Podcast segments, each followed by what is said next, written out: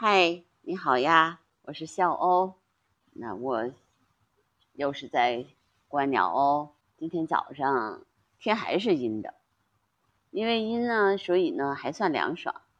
但是我觉得六月一十六号以后，那北京就要到三十度以上了啊。今天据说最高温度是三十二度，嗯，但是早上还好吧？早上总是。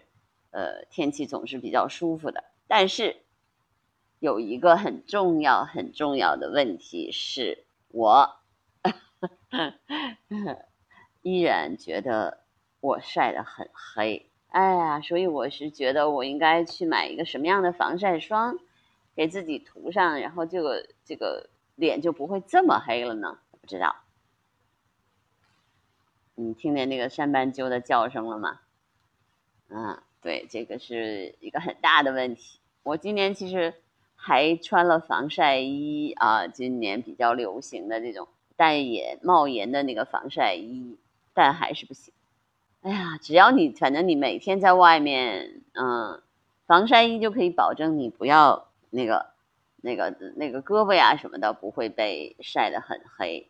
但是我的脸怎么着都不行。嗯，我是不是也可以跟某位厂家聊聊？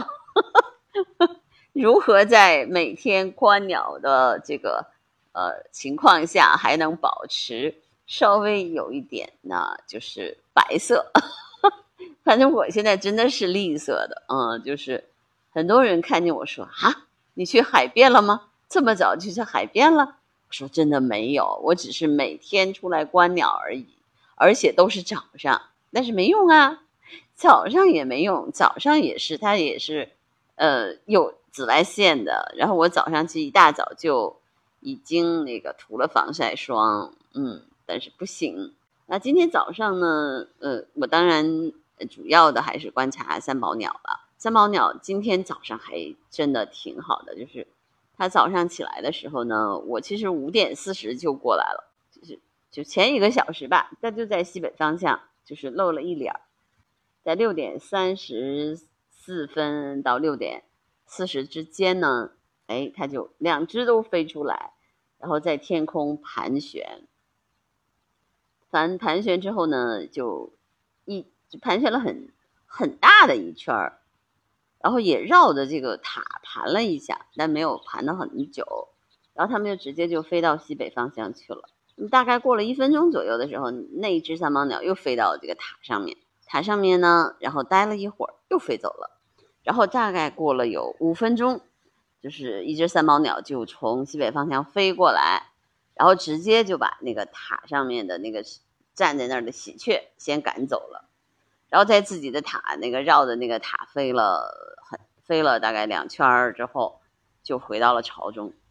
那么这一待呢，大概就待了一个小时。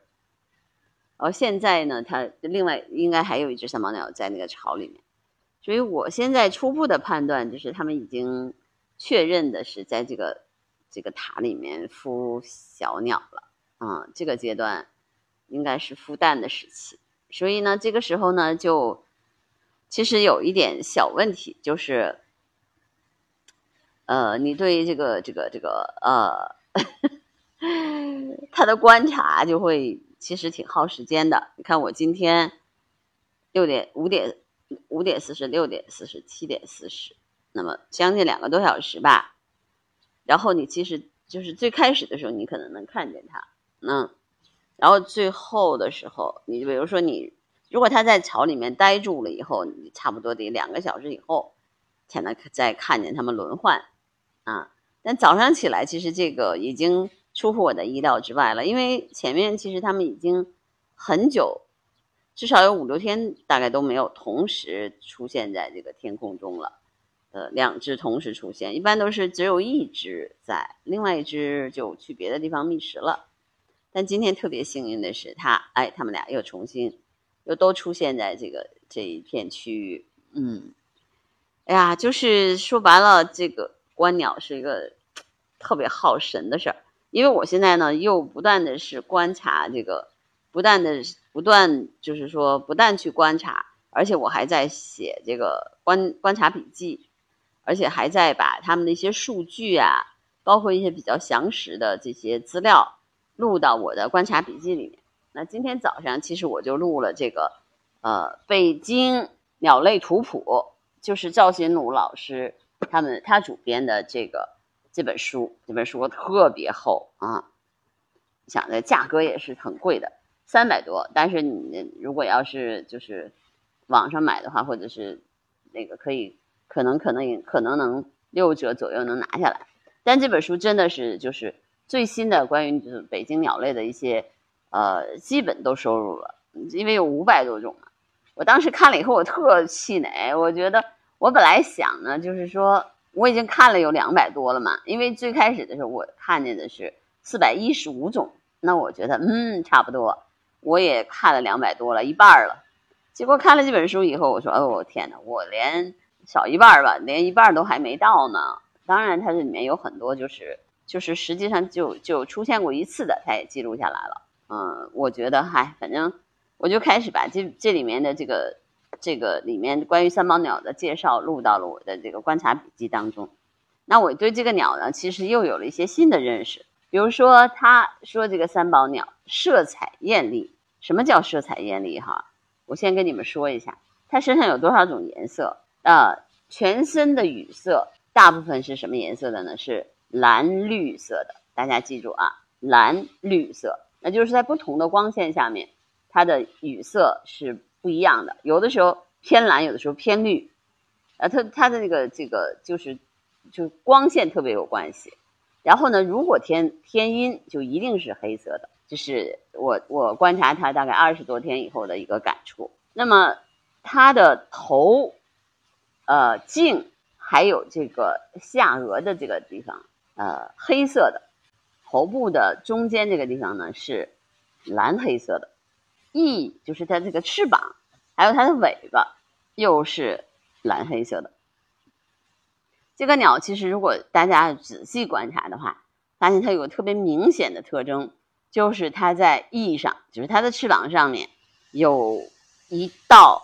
显著的天蓝色的一斑啊，就是在飞行的时候非常明显，就是一下子就能观察出来它啊。然后它的这个腹趾，我们说的腹趾其实就是脚，就是它的爪子了，就是呃是朱红色的。就是你想想这一种鸟啊，在它的身上有蓝绿色啊、蓝黑色、黑色啊、朱红色四种颜色，而且它就是。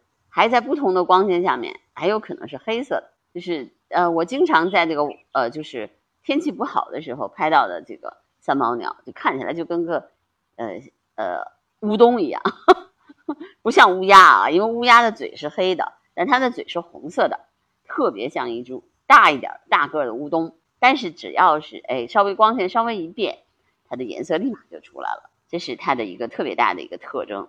还有一个就是它的头。特别方啊，就是我在其他的鸟类当中，是它是个大方头，而且呢是扁平的大方头啊，所以这个鸟其实看起来就就挺挺挺有那个力量的，因为头大的人人家说聪明，然后头大的鸟，我觉得它也聪明啊，就是它的大脑容量我估计比一般的鸟可能要大一些，嗯，就能看出来，比如说它的这个跟喜鹊这个，比如说掐架的时候。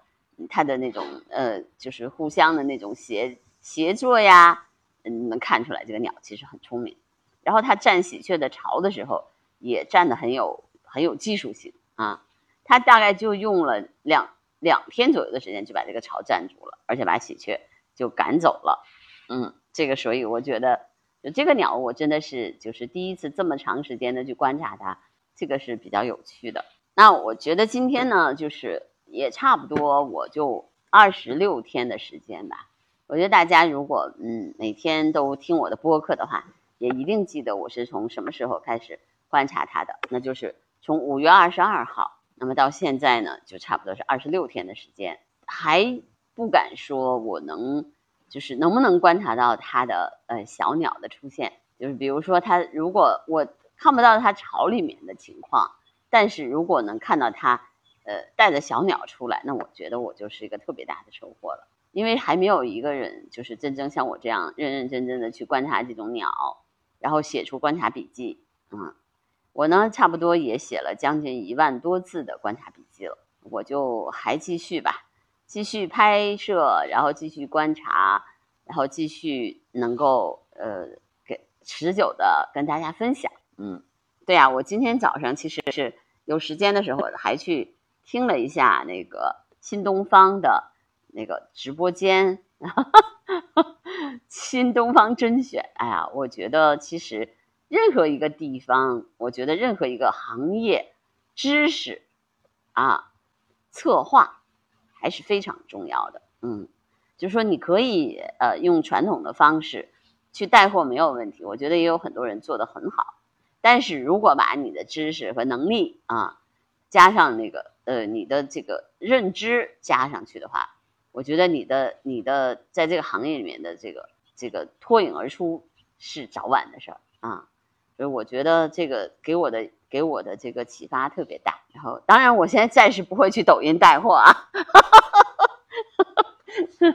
不过呢，嗯，也没准儿啊，哪天就看见笑欧啊也跑到这个抖音的直播间去去推推广什么产品了，那我除非是真的跟我的。知识能力啊，就是我的这个呃认认知可能都有关系啊。比如说，我其实觉得啊，就是我自己呢，其实是个也是个比较独特的人。就是我一开始的时候，我其实是学文科的，那我是学历史的啊，我也在就是呃俞敏洪老师待的那个呃待过的那个学校啊，待过十年的时间，做过老师啊。就是我我的本来的专业其实是文科啊，但是我后来呢，就是这十年吧，我自己去做了这个呃，就是自然电影和这个说野生动物的纪录片，然后就偏重于研究这个生物学啊，自己也看了很多生物学的书。我现在就是跟大家聊天的时候，大家很多人说你是生物学专业的吗？我真的不是生物学专业毕业的，呃，但是因为说实话，就是因为你天天接触这个、这个、这个、这个这种东西，然后每天去读书，就去做这种基础的研究，那么你肯定就会对有对这个这个专业有所了解啊。